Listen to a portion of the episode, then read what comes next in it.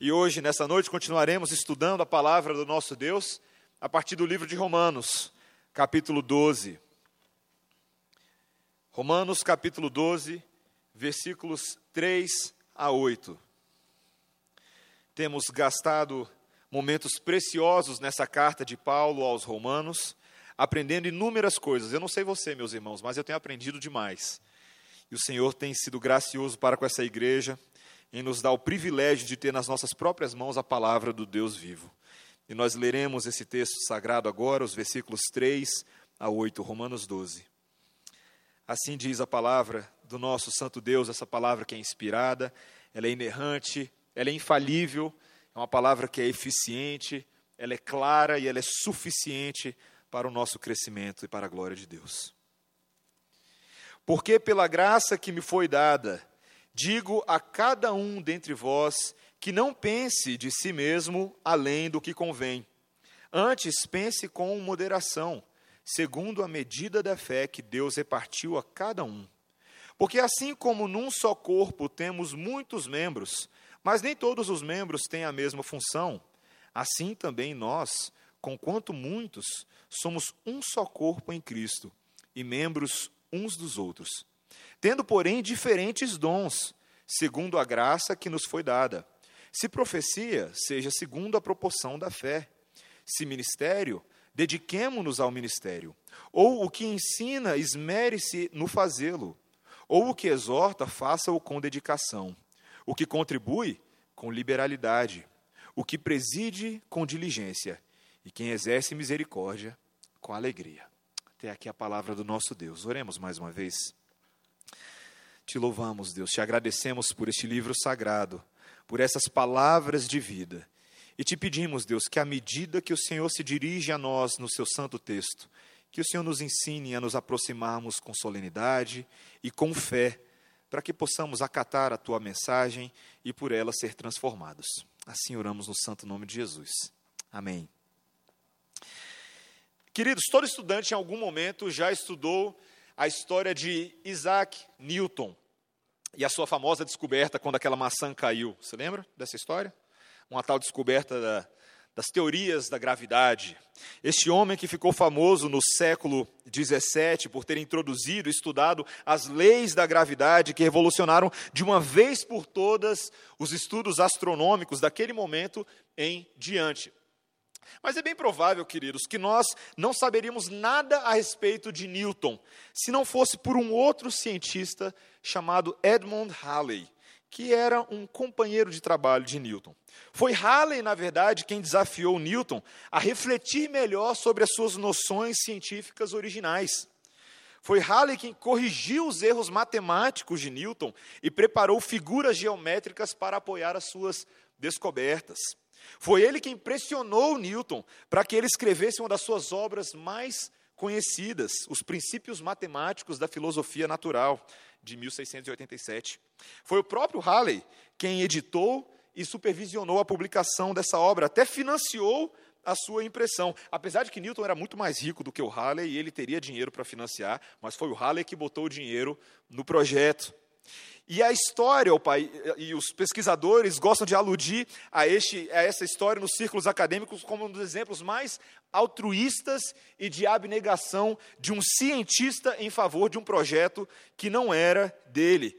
E enquanto Newton começou a colher quase que imediatamente os, os créditos e os louros e as recompensas da sua proeminência intelectual, Halley recebeu pouquíssimo ou quase nenhum crédito por essas descobertas. Claro, não nos enganemos. Ele depois veio a utilizar, o próprio Halley veio a utilizar esses princípios ah, para predizer a órbita e o retorno de um famoso cometa que depois veio a receber o seu nome, tal cometa Halley, que passa uma vez a cada 67 anos e por isso não aparece no Jornal Nacional todas as noites. Mas tem a sua importância. O negócio é que o Halley só recebeu essa homenagem depois que ele morreu. Enquanto Newton, durante anos, colheu a glória da sua grande reputação. Halley permaneceu como um cientista, queridos, devotado, que não se importava com quem recebia o crédito, contanto que a causa estivesse sendo avançada. É tão interessante, queridos, porque essa história de Halley traduz de uma maneira maravilhosa um princípio elementar que nós lemos nesse texto de hoje. O princípio de fazer parte do corpo de Deus e dar crédito a outro pelo avanço da obra do reino. Nós veremos nesse texto de hoje, queridos, de maneira muito simples, que nós devemos considerar sobriamente a nossa função, a nossa contribuição e nosso serviço no corpo de Cristo, segundo a graça maravilhosa que Deus nos concede. Simples assim. Esse texto vai nos ensinar hoje, queridos, o que, é que significa fazer parte de um corpo e qual deve ser o nosso coração e atitude nesse corpo. Volte comigo para o versículo 1 do capítulo, perdão, versículo 3 do capítulo 12. Paulo introduz essa perícope, essa sessão, essa passagem, esses seis versículos que nós lemos hoje, com a seguinte frase: Porque pela graça que me foi dada, digo a cada um de vós que não pense de si mesmo além do que convém. Ao utilizar essa preposiçãozinha no início, porque Paulo está conectando a ideia que vem após com o que veio antes. E nós precisamos recapitular o que foi que o reverendo Emílio nos explicou de maneira tão majestosa na semana passada. De que Paulo, após passar 11 capítulos do livro de Romanos, queridos, após explicar minuciosamente qual era o projeto da salvação de Deus para a humanidade, em enviar o seu filho, em justificar uma raça condenada eternamente por meio do sangue de, de um homem inocente, Jesus Cristo de Nazaré, Filho de Deus. E por meio deste sangue, trazer para perto de si e formar um povo, um povo que antes não era povo, um povo que merecia morte e condenação, mas agora é um povo que faz parte da família de Deus, a igreja do Senhor. Paulo gasta vários capítulos explicando como é que essa história se desenvolve, como Deus traz gentios e judeus, todo mundo para dentro da mesma família. E uma vez que nós entendemos a dimensão desse grande evangelho, nós somos chamados pelas misericórdias de Deus agora apresentarmos os nossos corpos como sacrifício vivo, santo e agradável a Deus, que é o nosso culto racional. E isso significa, queridos, que nós não podemos nos conformar com este século, mas nós temos que nos transformar pela renovação da nossa mente. Nós temos que pensar como Deus pensa, nós temos que entender o plano de Deus para que nós experimentemos qual seja a boa, agradável e perfeita vontade de Deus. E a partir dessa grande transição entre o indicativo, uma grande realidade eterna, para o imperativo, a forma como nós devemos viver, Paulo agora começa a aplicar em determinadas doutrinas a forma de se viver com uma mente transformada.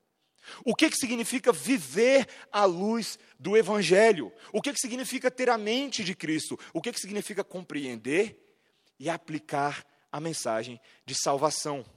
E o primeiro assunto que Paulo introduz aqui para a gente, ele introduz com essas palavras: ele diz, Porque pela graça que me foi dada, digo a cada um de vós que não pense de si mesmo além do que convém. Paulo utiliza essa fórmula, a graça que me foi dada, para trazer mais uma vez a atenção da autoridade apostólica que ele tem. Ele recebeu uma graça, um chamado específico de Deus para anunciar o que ele tem para anunciar agora. E Paulo, de uma maneira um tanto quanto suave, mas um pouquinho dura também, vai fazer uma exortação, uma aplicação do evangelho a esses romanos, a essa igreja com quem ele nunca teve um contato pessoal mas agora ele passa uma instrução vinda da parte de Deus. Vocês não devem pensar sobre si mesmos mais do que convém. Essa humildade com a qual nós devemos considerar a graça de Deus, queridos, é um princípio essencial de quem tem uma mente transformada. A verdade, meu irmão, é que quando eu e você entendemos como é que Cristo nos alcançou, de que não havia mérito em nós, de que eu e você não temos nenhuma participação na nossa salvação. Quando nós compreendemos essas coisas, meus queridos, o produto é uma mente sóbria. Uma mente que compreende o imenso favor de Deus que foi demonstrado a nós e como nós somos pequenos e frágeis e recebemos essa tão grande misericórdia. A graça de Deus em nos salvar deve nos constranger, deve produzir uma mente que não mais opera segundo este século, segundo as categorias desse mundo, mas uma mente que pondera e balanceia as implicações desse evangelho para a nossa vida. O que Paulo está falando, queridos, a partir dessa autoridade apostólica que ele estabelece, é que nós não devemos pensar a respeito de nós mesmos mais do que convém. Nós precisamos entender um pouco do contexto aqui. Nós já lemos nesse texto que Paulo vai falar sobre dons espirituais.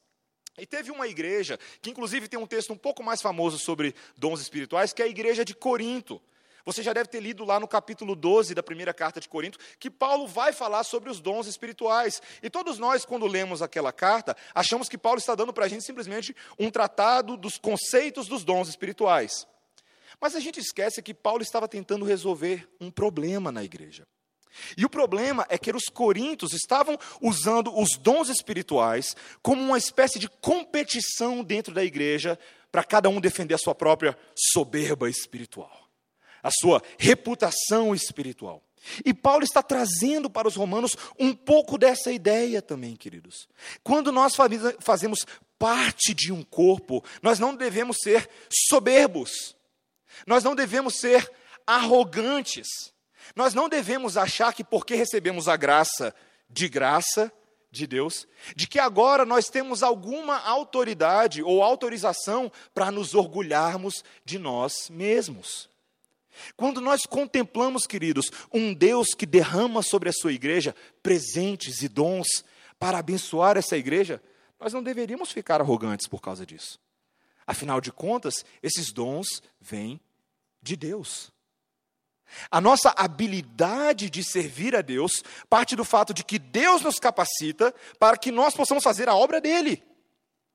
Em nenhum momento, queridos, quando nós falamos do conceito de corpo de Cristo, nós podemos pensar que nós somos capazes de fazer algo por Deus. Pega o pessoal da música aqui. Um toca teclado, outro toca pandeiro, não, pandeiro não, percussão. Outro toca guitarra. São habilidades, são coisas maravilhosas que eles fazem para servir à igreja, mas a partir do momento em que eles acham que são melhores do que alguém pelo que eles fazem, eles já não estão mais de acordo com a forma de pensar de Deus. Ninguém deve pensar mais a respeito de si próprio do que convém. Mas veja o que Paulo está falando nesse texto, queridos. Ele não fala simplesmente que nós devemos pensar ah, de nós mesmos além do que convém, mas ele fala que nós devemos pensar com moderação. Você vê essa palavra aí? A palavra moderação no seu texto? E a palavra moderação, queridos, ela é interessante porque ela traz uma espécie de meio termo. Eu não devo pensar mais a respeito de mim do que convém, mas eu também não devo pensar menos a respeito de mim do que convém. Queridos, a verdade é que sim, uma vez que Deus nos alcançou com o Evangelho, Ele fez algo em nós. Algo que é digno de louvor e glória ao nome dEle. E esse algo não deve ser desprezado. Deus capacita a sua igreja para a obra. O problema da falsa modéstia, você sabe como é que é a falsa modéstia? É aquele cara que você elogia ele você fala: não, não, não, não. É porque muitas vezes o falso modesto, ele sabe que ele fez algo sim digno de apreciação, mas ele, ele se esconde disso. E muitas vezes esse se esconder disso é uma espécie sim de arrogância, em que nós nos fazemos menores do que aquilo que de fato Deus tem feito nas nossas vidas. Se por um lado não podemos ser arrogantes e soberbos e usarmos os nossos dons espirituais como uma bandeira para intimidar outros, por outro lado, queridos, não abraçar os dons que Deus derrama sobre a sua igreja pode ser arrogância, pode ser um desprezo pela graça de Deus. Valorizar aquilo que Deus tem feito na sua igreja é bom. É bom quando nós olhamos para o povo de Deus e falamos para as pessoas e valorizamos. Fico feliz com o que Deus tem feito na igreja por causa de você, por causa da sua obra, por causa do seu trabalho. Considerar com humildade a graça de Deus é ter uma visão balanceada, ponderada, moderada dessa graça de Deus. E aí você vai se perguntar, mas espera aí, qual que é o critério? Como é que nós então nos julgamos ou nos avaliamos à luz dessa graça de Deus, à luz dessa realidade? E Paulo continua o argumento. Veja comigo no versículo 3. Ele diz assim: "Antes pense cada pense com moderação, segundo a medida da fé que Deus repartiu a cada um." Essa palavrinha ou essa expressão medida da fé tem causado muito incômodo em alguns comentaristas. O que que Paulo quis dizer com isso? O que que é uma medida da fé?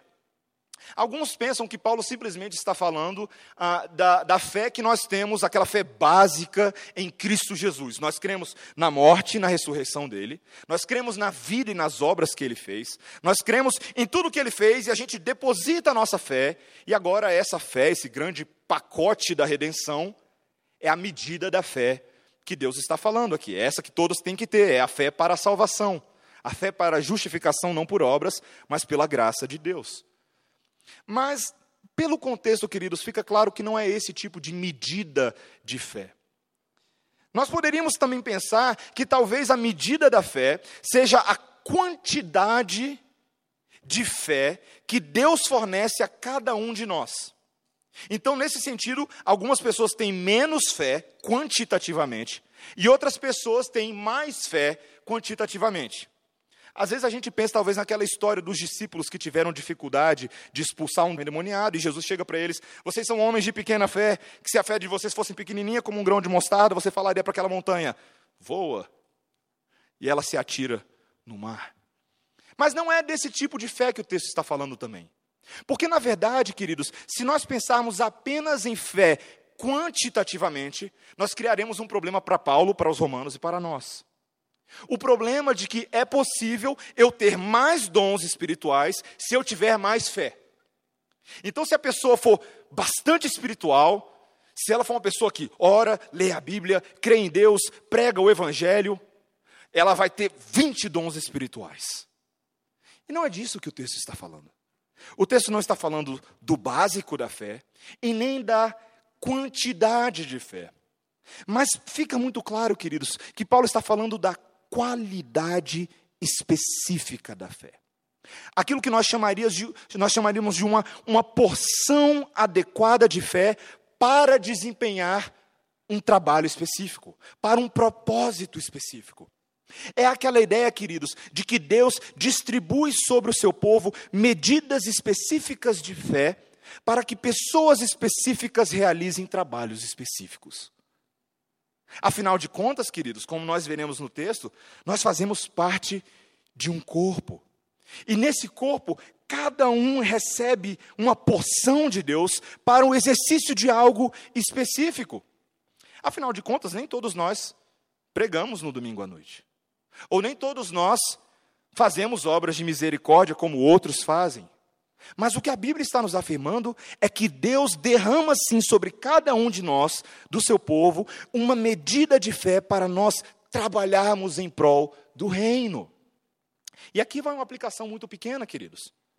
O meu papel e o seu é descobrir essa medida de fé.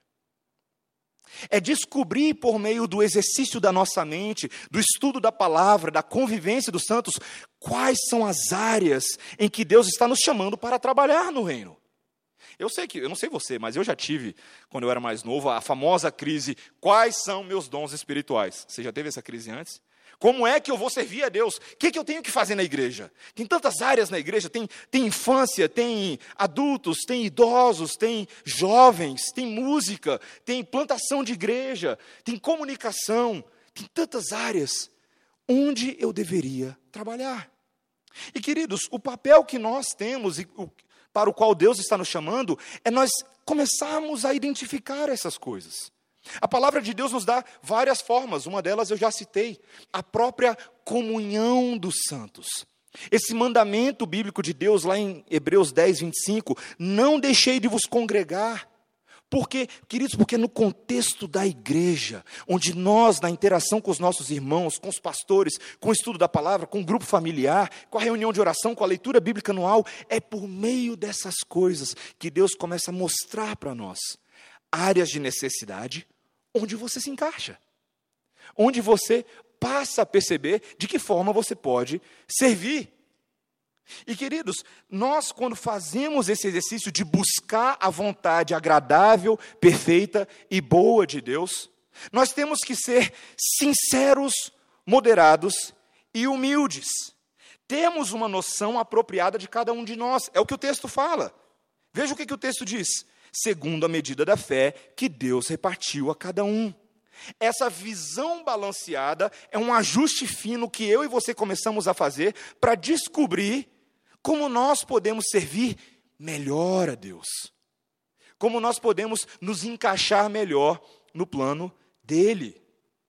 Esse ajuste fino, queridos, é algo que todo crente tem que exercitar. Porque afinal de contas, todo crente é chamado para trabalhar. Ninguém fica de fora nesse pacote. Não existe uma pessoa que é feito igreja por causa da obra de Cristo que não é chamado para, de alguma maneira ou outra, anunciar a glória de Deus. Todos os cristãos são. Se nós continuarmos nessa linha de pensamento, nós não temos nenhum problema em afirmar que todos os cristãos, de uma forma ou de outra, são missionários. Todos nós fomos separados por Deus para sermos propriedade exclusiva dele, povo santo, nação eleita, sacerdócio real. Ou seja, além de missionários, todos nós somos sacerdotes. Todos nós fomos chamados para compartilhar a palavra de Deus com outros, anunciar a graça daquele que nos chamou das trevas para a luz. Logo, todos nós, de uma maneira, somos profetas. Todos nós fomos chamados para cuidar do povo de Deus de uma forma ou de outra. Ou seja, todos nós exercemos de uma forma ou de outra o ofício de governadores e líderes. Queridos, é impressionante como o chamado cristão em si, ele é imbuído de várias nuances de serviço. O meu papel e o seu é descobrir que área nós devemos enfatizar. Quais são as nossas forças, as nossas habilidades? Nós temos que procurar espiritualmente, nos submetendo à palavra, discernir para onde Deus está nos chamando para trabalhar. E caprichar nisso, investir nessa área. Nós devemos, queridos, em primeiro lugar, considerar isso com humildade, não pensando mais de nós mesmos, nem menos, nos considerarmos à luz do Evangelho, à luz do poder de Deus, não das nossas próprias forças, mas daquele que nos capacita. Mas nós vemos, em segundo lugar, queridos, não apenas isso que nós devemos considerar humildemente o nosso papel no corpo, mas nós devemos considerar a unidade desse corpo. Veja o versículo 4 e 5. Porque assim como num só corpo temos muitos membros, mas nem todos os membros têm a mesma função, assim também nós, conquanto muitos, somos um só corpo em Cristo e membros uns dos outros. O que o texto está afirmando para a gente, queridos, é de que existe uma unidade nessa história toda. Conquanto sejamos membros diferentes do mesmo corpo, pertencemos todos à mesma raiz, ou ao mesmo caule. Estamos todos ligados na videira que é Cristo, mas somos diferentes. Esse princípio maravilhoso das Escrituras, queridos, unidade e diversidade, é algo fascinante. E é algo que muitas vezes cria um pouco de dificuldade nos nossos relacionamentos. Porque nós temos dificuldade de encontrar um balanço entre essa unidade e a diferença que existe entre as partes. Nós temos que ter um ponto de partida, e o ponto de partida é: nós pertencemos a uma só família, uma só carne, um só sangue derramado, um só Cristo ressurreto, um só Espírito concedido, um só batismo realizado. Existe um eixo central, um ponto de partida que articula a interação entre todos os membros desse corpo. Existe um cérebro, existe um cabeça. O apóstolo Paulo afirma em 1 Coríntios, 1 Colossenses 1, capítulo, versículos 15 a 20, de que Cristo é o cabeça, a plenitude de todas as coisas. E nele, uma vez nele, nós somos capacitados a trabalhar como corpo, como braços, como mãos, como pés, como olho, como nariz, como unhas, como cotovelo, como joelho.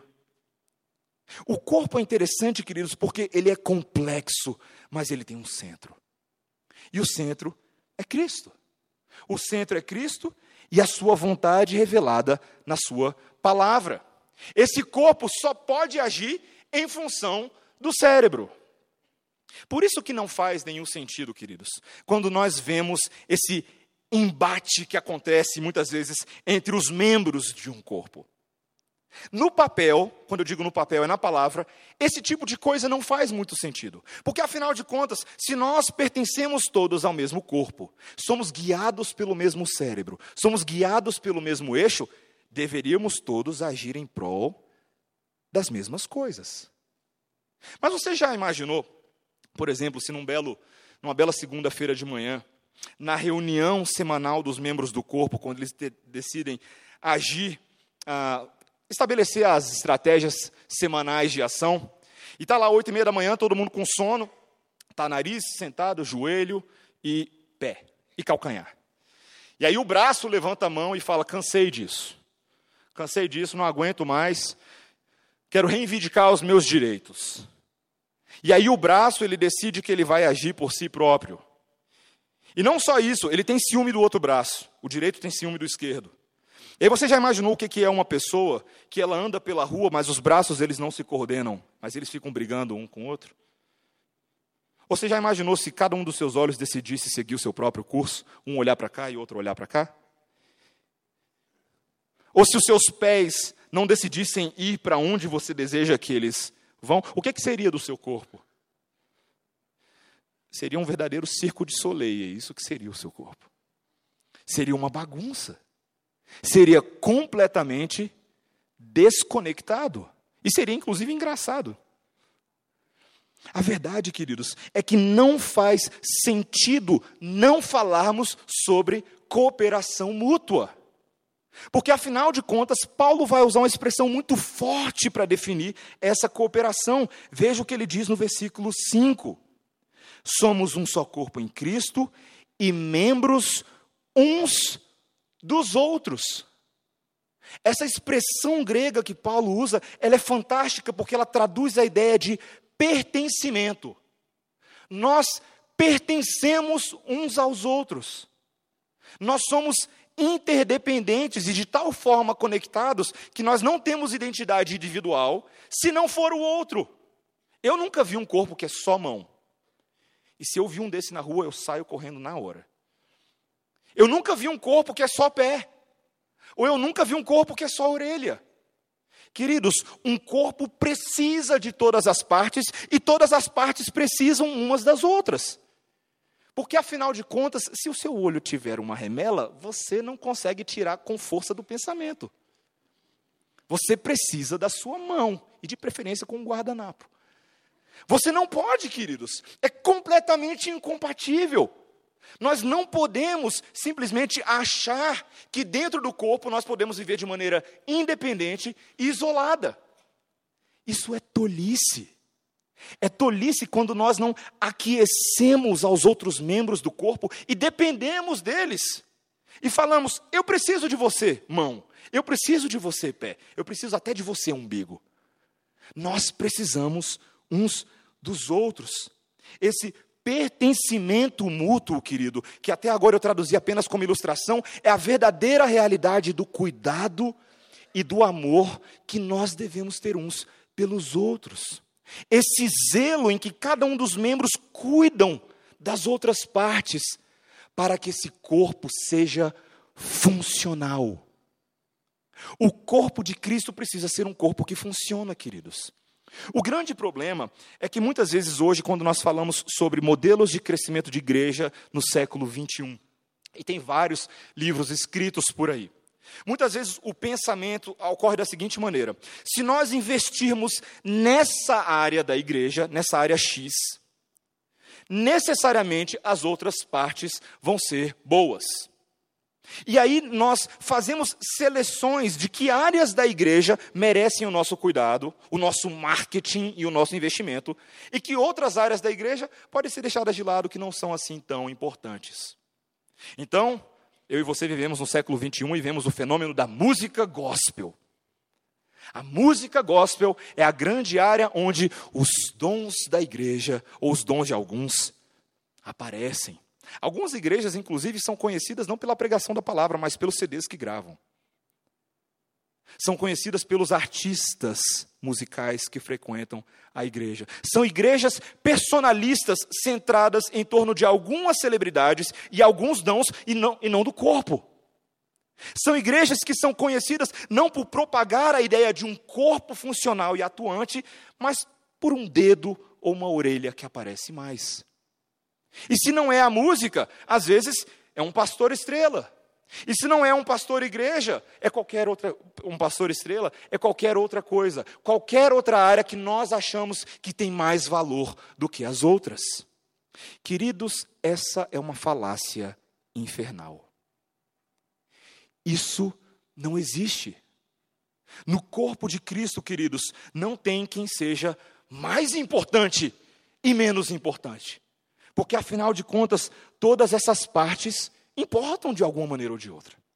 Tem uma ilustração bem curiosa. Em março de 81, o presidente norte-americano Ronald Reagan foi baleado por um cara chamado John Hinckley Jr. E ele ficou hospitalizado por várias semanas.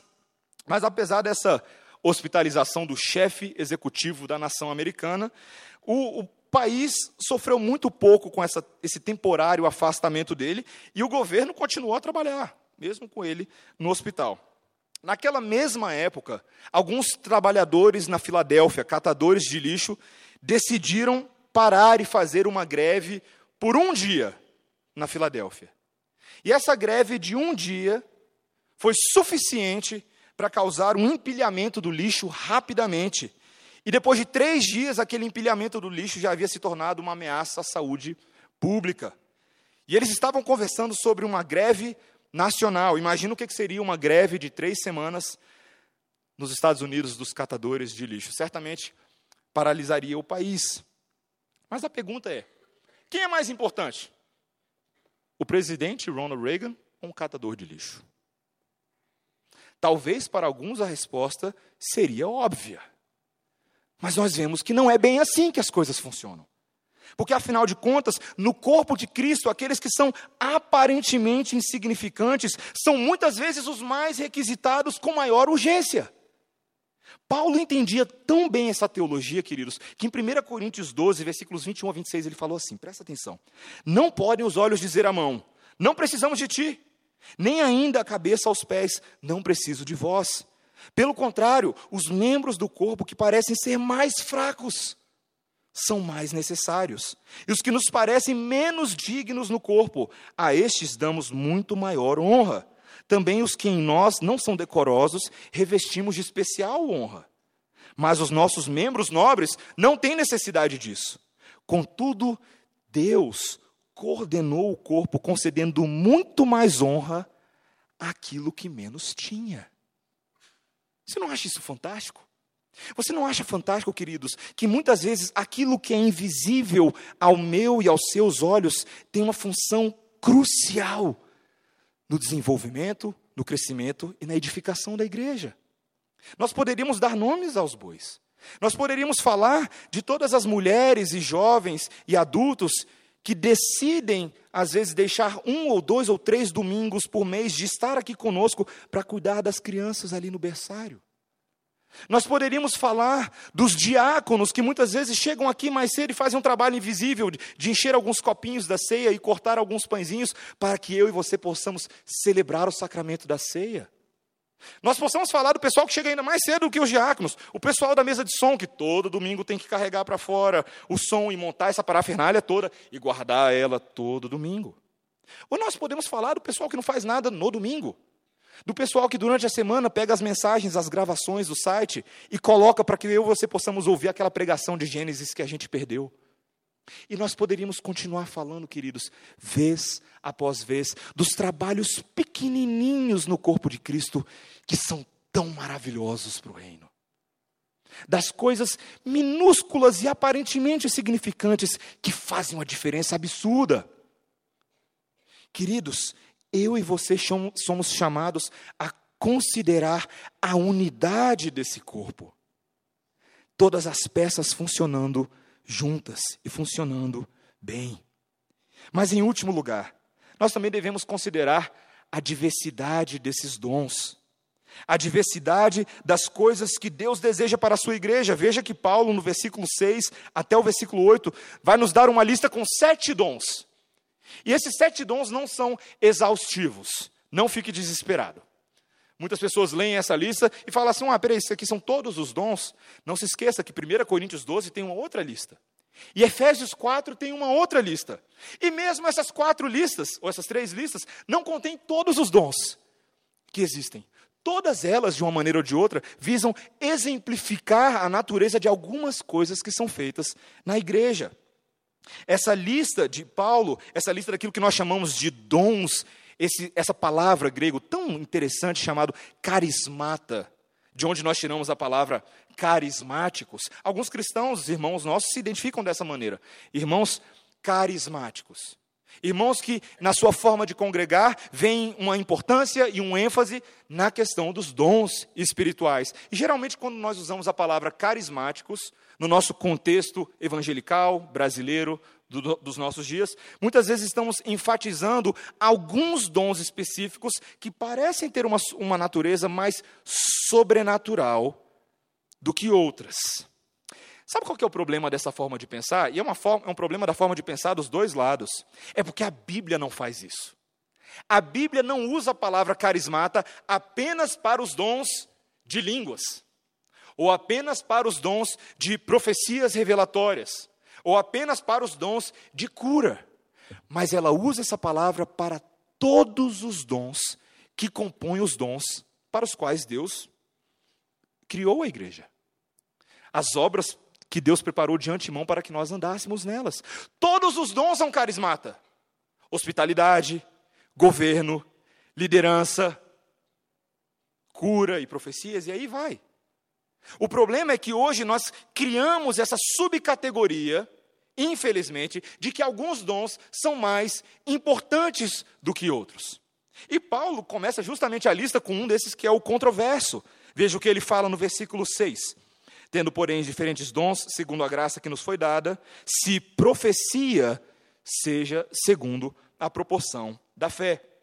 Não se engane, o dom de profecia é um dos dons que gera muita dor de cabeça nas pessoas. As pessoas se perguntam, quando Paulo fala sobre profecia, do que, que ele está falando? Nós precisamos recapitular algumas das coisas que o reverendo Emílio já contou para a gente quando ele fez a exposição no livro de Atos. Mas nós temos que entender, queridos, que profecia, de uma maneira geral, é um dom que tem a ver com anunciar a verdade de Deus. Anunciar a, a verdade que Deus revela a uma determinada pessoa ou a um grupo para outros, em planos gerais. Mas profecia, quando nós vemos no contexto bíblico, também estava associada àquela predição, àquela profetização de eventos futuros de coisas que haveriam de acontecer. A verdade, queridos, é que esse dom, sim, era um dom presente na vida da igreja neste momento. Era uma igreja que ainda não tinha o cânon fechado, o cânon das Escrituras que revela toda a verdade normativa de Deus. E sim, nós vemos claramente muitos homens, especialmente os apóstolos, anunciando a verdade de Deus, essa verdade profética das coisas que deseja, que Deus deseja para a sua igreja e dos eventos que haveriam de se suceder. As profecias incluíam, por exemplo, a volta de Jesus. Jesus Cristo vai voltar. E como ele vai voltar? E aí vem uma série de detalhes. Ou profecias com relação a eventos que fazem referência ao final dos tempos e outras coisas desse tipo. A verdade, queridos, é que a profecia era um dom e um ministério que caminhava de maneira muito próxima do próprio ministério apostólico. Os apóstolos eram os profetas do Novo Testamento. Eles falavam diretamente capacitados em nome de Deus. Mas a verdade, queridos, é de que aquela profecia veterotestamentária e essa nova profecia do Novo Testamento, ela já não é mais tão assim hoje.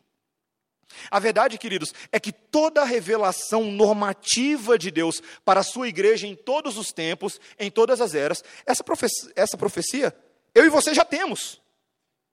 Sabe aonde? Essa que está no seu colo. Essa palavra que você tem no seu colo, inclusive eu não ia fazer esse comentário, mas hoje eu vi uma foto muito engraçada. Na verdade, eu vi uma imagem muito engraçada. O nosso irmão Leandro, desculpa o comentário, Leandro, ele trouxe para mim uma Bíblia ah, que tinha o subtítulo Bíblia Sagrada, edição sobrenatural de Deus. Eu achei que a minha também era, né? Porque a Bíblia é sobrenatural. A Bíblia é a palavra sobrenatural profética de Deus. E qualquer um que se diga profeta hoje em dia, ele tem que minimamente expor para você a profecia bíblica, a palavra de Deus. O problema, queridos, é que hoje, infelizmente, o conceito que nós temos de profecia se afasta muito do conceito bíblico de profecia. Hoje, profecia foi reduzido, esse dom foi reduzido meramente a prever alguma coisa que vai acontecer na sua vida. Geralmente, uma bênção geralmente alguma coisa muito boa que vai bater a sua porta amanhã. Infelizmente, esse tem sido o conceito de profecia que tem sido disseminado, que se afasta demais do conceito bíblico, porque os profetas da antiga aliança e da nova, se você se lembra bem, anunciavam não só quando Deus ia abençoar o povo, mas quando Deus ia castigar o povo. Eles falavam de bênção, mas falavam de condenação. Falavam de alegrias, mas falavam de julgamento e punição. Eles profetizavam todas as coisas que Deus anunciava. Eles não eram seletivos. E tem mais.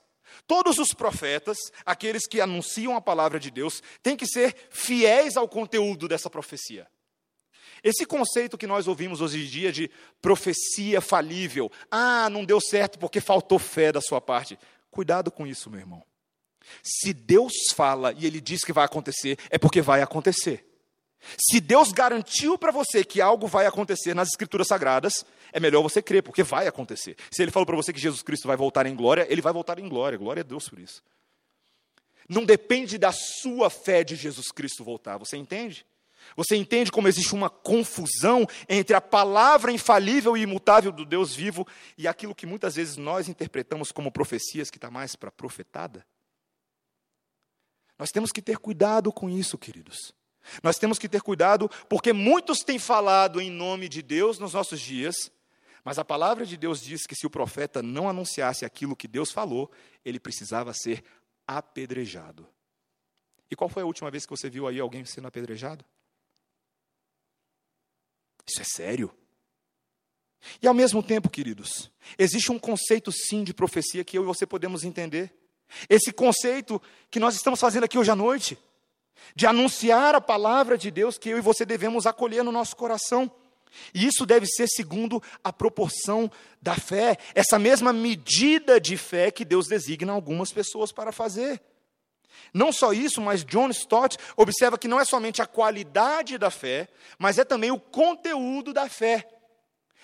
A profecia tem que condizer com a verdade bíblica. Aquilo que Paulo fala em Filipenses 1, de 27 ao capítulo 2, quando ele fala, unidos juntos em torno da fé evangélica, o centro do evangelho, o conteúdo do evangelho.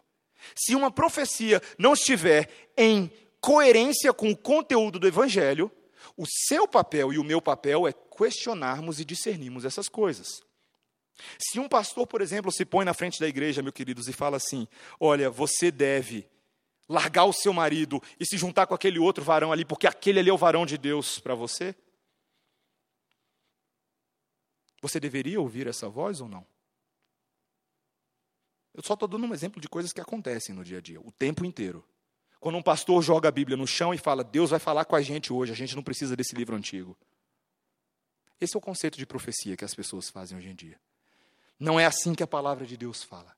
Essa profecia, esse anunciar da verdade, tem que ser a verdade revelada de Deus, tem que se basear nela e tem que estar completamente restrita a ela.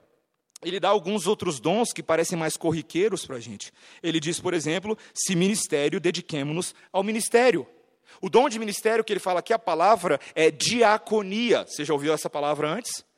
A palavra que aqui é utilizada num termo mais geral, não somente no ofício diaconal, daqueles que são selecionados pela comunidade para servir, mas no sentido mais amplo. A palavra diaconia é o serviço em várias capacidades, em várias esferas. E Paulo diz que a pessoa que tem esse dom deve fazê-lo com dedicação. Ele continua e ele fala de outros dons, ele diz: o que ensina, esmere-se no fazê-lo. Mas peraí, qual é a diferença do dom de ensino para o dom de profecia? O dom de ensino aqui, fica claro em outros textos das Escrituras, é o dom em que nós explicamos de maneira sistemática aquilo que já foi profetizado, aquilo que já foi anunciado. Professores não estão inventando regra nova e nem revelações novas por aí. São aqueles que pegam a verdade de Deus e simplesmente apresentam e explicam a outros. Não somente aqueles que são os professores da sua escola dominical, mas aqueles que o fazem de outras formas também, num grupo familiar, numa reunião de família, aqueles que são identificados com este dom particular. O texto ainda avança e fala de outros dons. Ele fala, por exemplo, no versículo 8: o que exorta, faça-o com dedicação. A exortação aqui, essa palavra paraclesis, é a ideia de alguém que chega ao lado de outro e o suporta, e o encoraja, e o consola. O dom da exortação, queridos, é quando os membros do corpo de Cristo se aconselham mutuamente, se utilizam da palavra de Deus para se confortar uns aos outros. Aquela ideia que Paulo fala em 2 Coríntios, no capítulo 1, que o presbítero Felipe Sabino falou na oração hoje de que Deus nos consola com algumas consolações para que nós consolemos outros com as mesmas consolações que recebemos de Deus. Aquele momento em que nós aplicamos a outras pessoas e compartilhamos com elas da nossa experiência, da nossa caminhada com o Senhor. E ao fazer isso, fortalecemos uns aos outros, encorajamos e crescemos. Ainda ele fala de outros dons, ele fala, por exemplo, daquele que contribui, que deve contribuir com liberalidade. Aquele que dá, deve fazer de maneira generosa, sem estar restrito por algumas amarras, ele deve fazer isso de maneira despreendida, sem ficar pensando no retorno. Ele também deve, aquele que, perdão, aquele que ah, se dedica a esse dom, deve fazê-lo sem esperar que as pessoas reconheçam o dom dele. Dar com liberalidade é uma dificuldade para muitas pessoas, queridos. Porque geralmente nós somos acostumados a esperar algum tipo de retorno. Algum tipo de barganha em que eu tenho que ganhar alguma coisa com essa situação. Nem que seja uma grande satisfação no meu coração de a pessoa dizer que ela agradece ou recebe. É tão difícil para nós ajudarmos ou às vezes contribuirmos e darmos sem esperar nada em troca. Simplesmente porque devemos satisfação a Deus que nos salvou quando nós éramos pecadores, inimigos da cruz. Que não ficou esperando nada em troca para nos salvar. Ele foi lá e salvou. Ele foi lá e tomou a iniciativa. E o último dom que ele fala, aquele, perdão, penúltimo, o que preside com diligência. Aquele que está liderando a igreja, aquele que está liderando grupos, deve fazê-lo com responsabilidade, deve fazê-lo com devoção. E aquele que exerce misericórdia, também um dom muito próximo ao dom de serviço, de diaconia, mas nesse caso, o dom de misericórdia, as obras de misericórdia, são aquelas que dizem respeito especificamente aos necessitados especialmente aos doentes, aqueles que carecem de cuidado especial. Aquele que o faz deve fazê-lo com alegria. Porque a tendência de quem cuida de quem está necessitado e doente é se desgastar, é ficar estressado, é ficar chateado com situações que às vezes são muito difíceis de se lidar. Mas Paulo diz que aquele que exerce misericórdia deve fazê-lo com alegria, com boa disposição, com bom favor no coração. Você percebe que o que há de comum entre todos esses dons, com quanto sejam diferentes, é a motivação e a forma. Veja que cada um desses dons, eles devem ser feitos com dedicação, esmero, liberalidade, diligência e alegria. Por que, que a gente está falando de dons espirituais e de repente Paulo começa a falar de frutos do Espírito? Porque essas coisas caminham juntas, queridos. O fruto da graça de Deus em seu favor é trabalhar como Deus espera que você trabalhe, não como você quer trabalhar. Não é simplesmente arrumar o som, não é simplesmente cuidar das crianças ou encher os copinhos, é fazê-lo como quem faz para Deus, com alegria, com vigor, com júbilo, com iniciativa, com excelência, com disposição. Porque afinal de contas, nós temos o exemplo de Cristo que fez todas essas coisas por nós dessa forma. É interessante, queridos, que um comentarista, o James Constable, ele compara essa situação e ele explica para a gente, olha, veja que maravilhoso, ele diz, Paulo não pensava nos dons espirituais como habilidades especiais que faziam os olhos brilharem. O espírito carismático veio como uma expressão máxima do que significa servir. Sem dúvida, frequentemente escondido das aparições extravagantes, públicas, e ele se encontra no silêncio de se ajudar outros nas suas necessidades básicas do dia a dia, como apraz ao Espírito do Deus crucificado. Queridos, atuar de forma diligente, amorosa, cuidadosa, interessada, responsável, é a forma de agir de uma pessoa que é discípulo de Jesus. Jesus nos serviu exatamente dessa forma. Ninguém pediu para ele abaixar e lavar os pés dos discípulos. Ninguém pediu para ele ressuscitar algumas pessoas e realizar algumas curas. Ele o fez porque assim cabia na sua missão.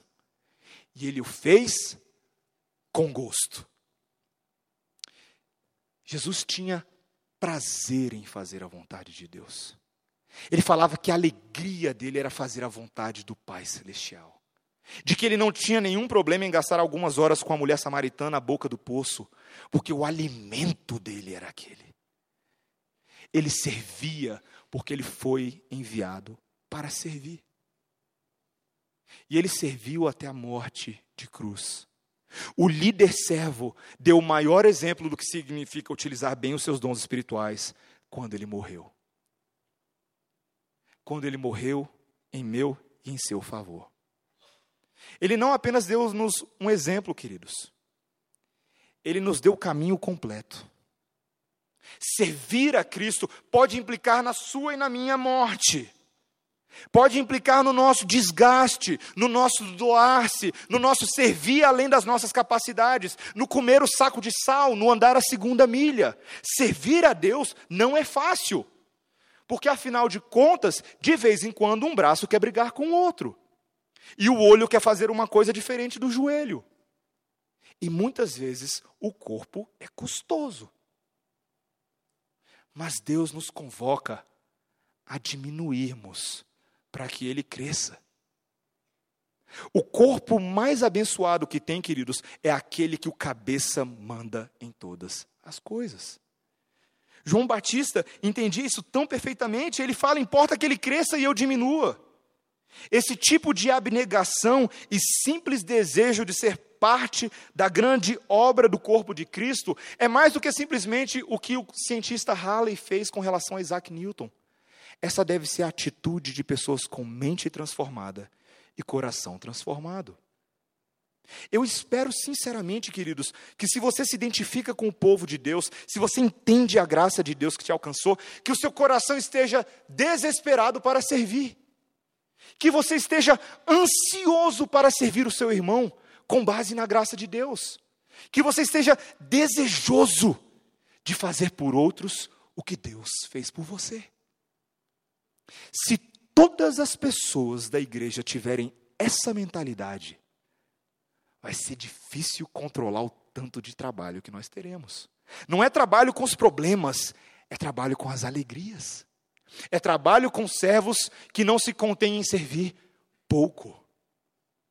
Um corpo assim, queridos, glorifica a Deus. Um corpo assim faz exatamente aquilo para o qual Deus nos chamou: viver para a glória dele. Esse é o meu e o seu chamado. Se você, ao término dessa pregação, você está doido para servir a Deus, isso é muito bom. Não deixe isso passar no seu coração. Invista, identifique o seu chamado, comece a pensar sobre essas coisas, dê trabalho para outros. Comece a falar para os outros: o que, que você vê em mim? O que, que você acha que eu posso fazer na igreja? Você tem alguma ideia? Você me conhece, irmão, ou irmão, ou amigo, ou pai, ou mãe, ou pastor, ou presbítero, ou diácono? Me diga, de que forma eu posso servir? De que forma eu posso contribuir? Esse é um coração que agrada a Deus. E eu espero que esse seja o nosso coração para sempre. Não só hoje, não só essa semana. Até a glória. Amém. Vamos orar. Obrigado, Deus. Obrigado pela tua palavra, que nos anima, que nos conforta, que nos leva à reflexão, mas acima de tudo, tira olho, os olhos de nós e nos coloca com os olhos fitos no Autor e Consumador da nossa fé de quem toda dádiva perfeita e todo dom é concedido. Ele que subiu às alturas e concedeu dons ao seu povo, para que o seu povo pudesse servi-lo de maneira alegre e contente. Pedimos, ó Deus, que o Senhor nos capacite, que o Senhor qualifique a tua igreja para desempenhar a tua obra, essa obra que é uma obra grande, é uma obra inimaginável, mas é uma obra que nos traz alegria também, Pai. É uma obra que demanda de nós, sim, comprometimento e sacrifício, mas é uma obra que redunda em glória para o teu nome. Querido Deus, nós pedimos, ó Pai, nessa noite, que o Senhor derrame sobre nós o teu espírito. E com ele, ó Pai, a graça dos dons para que a sua igreja possa servir ao Senhor diligentemente nesse mundo caído em que vivemos e para que o mundo ao nosso redor se beneficie desses dons distribuídos sobre a igreja, e para que o mundo ao redor assista às nossas boas obras e glorifique ao Pai que está nos céus. Assim pedimos no santo nome de Jesus. Amém.